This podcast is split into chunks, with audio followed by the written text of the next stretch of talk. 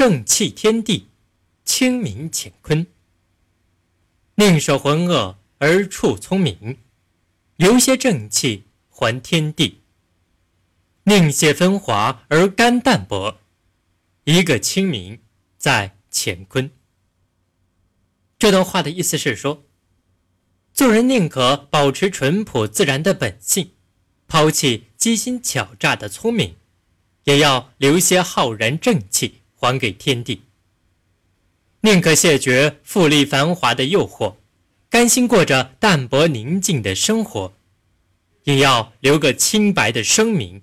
在世间，北宋清官包拯在位期间，为民兴利除害，善于断案，不畏权贵，童叟皆知，是我国历史上著名的清官，人称包青天。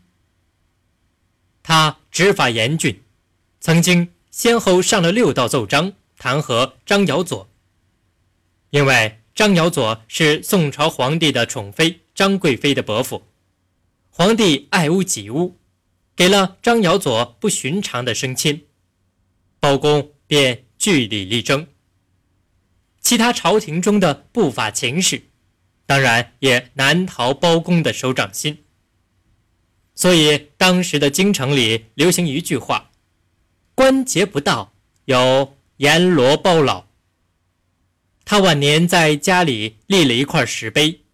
上刻戒廉家训，写道：“后世子孙世患，有犯赃者，非吾子孙也。”他的故事流传民间，清明正气更是流传万古。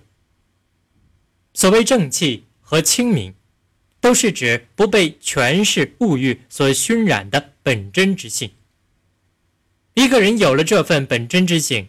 就能在关键时刻显出高尚的人格魅力，如宋代抗元英雄文天祥，明代抗清英雄史可法等，都是力求挽大厦于江青的英雄人物。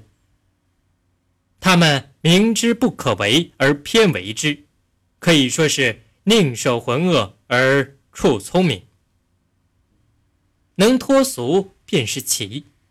不合污便是清，处巧若拙，处明若晦，处动若静。